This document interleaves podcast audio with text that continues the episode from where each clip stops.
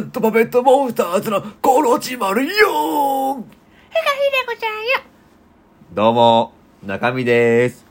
ナレーションでもあった。よろしくお願いします。お願いします。お願いしますお願いします。お願いします。ボビーさん来てるじゃないね。でも、ボビーさんとかもね、結構後だよね。そうね2021年の12月からね、来たもんね。そうよね。ということで今日は、なんと、ザッキーさんのピンク祭り、ラジオトークの履歴書、語っていこうかなと思ってます。年忘れバージョンよ。2022年12月バージョンでもあった。ということでね、ナルットパペットモンスターズ、ラジオトーク始めたのが、2021年の1月の8日ですね。そうねで、びっくりするかもしんないけど、コロチマルもまだこんな声じゃなかったのよ。そうそうそうそうで、どんな声だったかっていうと、今喋ってる声ですね。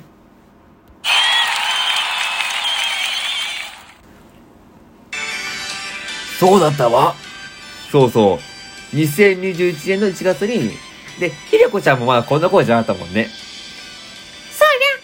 元男だったわ。まずはこんな声だぜそうなんだよ。サメのジョージローとしてやったんだけど、ふかひでこに変わったんだよね。確かにねまあ、その歴史からね、変わっていこうかなと思うんだけど、まずね、ラジオトークを始めたきっかけは、R1 グランプリなんですよね。あ私らが目標としてるところよねそうだね。まあ、R1 グランプリなぜ憧れてるかっていうのはまた話すんだけど、別の機会にね。そうね12分間じゃ収まんないわ。そうだね、2年間の歴史だもんね。それでね、最初はね、孝太郎くんってライバルがいたのね。ライバルねそうそう、あの、アマチュア R1 グランプリがあって、2019年に。まあ、2019と2020の2年間だけなんだけどね。まあ R1 グランプリも、まあ、ルールが、まあ、コロコロ変わるからね。めんどくせえ。そんなこと言わないのそうそうそう。で、そのアマチュアの部で、自分はまだコロチマーと深いレポじゃなかったのよ。で、自分単体でいたのね。だから一人漫才やってて、で、自分は予選落ちしたんだけど、そこに孝太郎くんって子が一人漫才で決勝に上がって、ずっとマークしたんだよね。あマークねそうそう。で、マークしたんだけどね。で、お互い、まあライバルじゃないけど、R1 グランプリ2020、2021とかね、2022とか、出てね。はーいはい。どちらも1回戦で落ちました。パーパーパンプキン、パーパーパンプキン。レッツゴー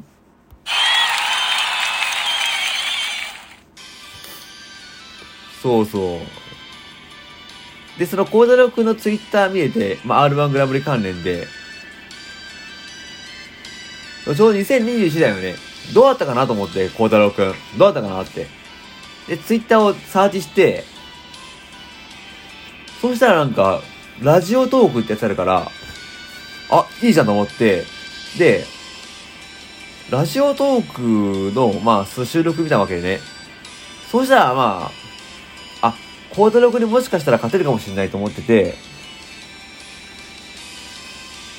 で、それで始めたのがきっかけなんだよね。確かにそうそう。まあ、そっからまあ1月ぐらい収録やってて、でも、ライブとか、どう？今はまあ割とある方だけど、昔はお昼の方とかさ、人が混みそうな時間でも3とかしかなかったよね。そうそうそうそう。で、最初自分が聞いたのがユミ姉さんで、あ、芸能人の方かなと思ったんだよね。ああ、なるほどね。まあ、テレビに出てないけど、結構まあ、ローカルで有名な芸能人かなと思ってて。確かにね。そうそう。まあ、まだラジオトークのライブ機能がね、始まって、まだ2ヶ月3ヶ月かな？だったんだけどね。いやー、そこからだよね。でも、ほんと最初ライブやっても人集まんなくてね、そう、潜ってる人は多いけどね。7人ぐらい集まってくれたんだけど、やっぱいなくてね。まあ、そこでまあ何人か、まあ、最初ゆいあげさんかな？が面白いって言ってくれて、まあなかなかこのスタイルなかったもんね。そうそう。まあ、最初はみんな見えたらしさで来るんだけどね。だんだん増えてくからね。まあ、これからライブは減らしていこうと思うんだけど。そうね。そっからまあ、2月3月だよね。まあ、ザッキーさんに出会ったんだよね。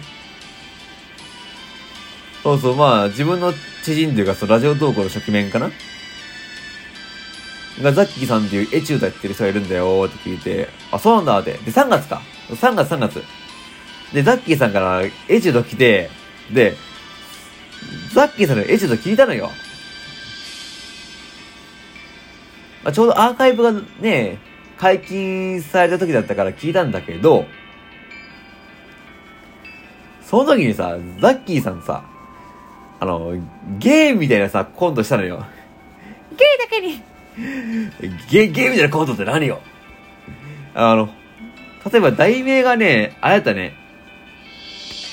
えー、っと、大学の教授と生徒で、ちょっと、そのね、BL 的なことするっていうのあったから、めちゃくちゃ恐怖を感じたんだよね。私らより怖いじゃない、それ。そうこういのよ。うんまあ、それがザッキーさんの出会いだったかなと思ってて。でね、まあそっからザッキーさんとはやっぱ腐れになったかな、本当に。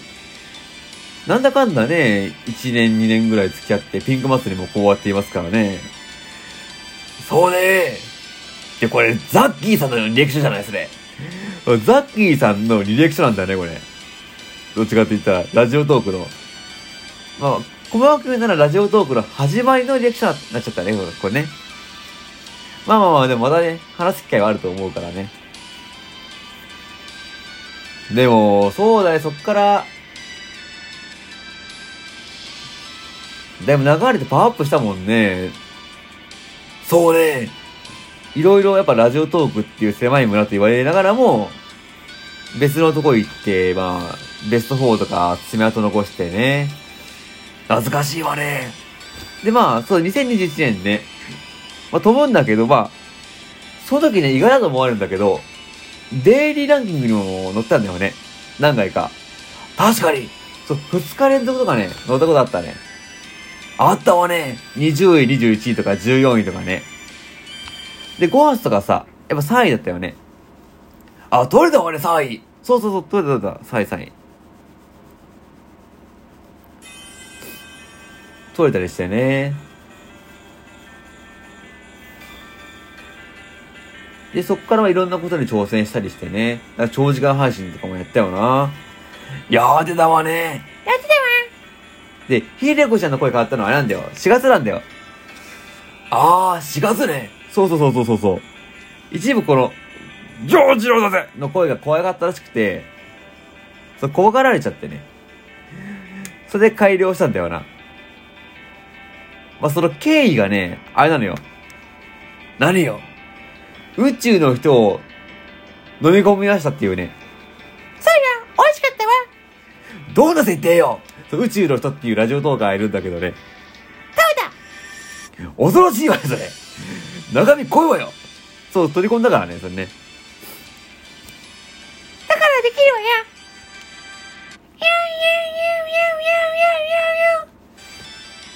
本物じゃねえかよ。いや、全然違うわよ。そうそう。で、まあ、飛んで飛んでで、まだかぼちゃの仮面もしたかったんだよ。ああそう、2月に、段ボールとか、その、買い袋してたんだよね。で、買い袋してて、中身どうなのって言われたから、じゃあ YouTube であげますよって。で、その時に、まあ、買い袋してるから、外したら、あ、素顔かなと思わせといて、仮面をしてましたっていうオチだったんだけどね。反響なかったね。そうそうそう。で、白いマスクは、ダイソーで売られてるから、じゃあなんか、ちょっと高いもので、他の人が真似しづらいやつにしようかなと思ってやったのが、かぼちゃマスクだね。で、いつの間にか、かぼちゃマスクに脳みそ乗っ取られてしまってて、パーパーパンプキン、パーパーパンプキン、レッツゴーパーパーパンプキン、パーパーパンプキン、レッツゴーで、いつの間にかボビー・オロゴンが来てね、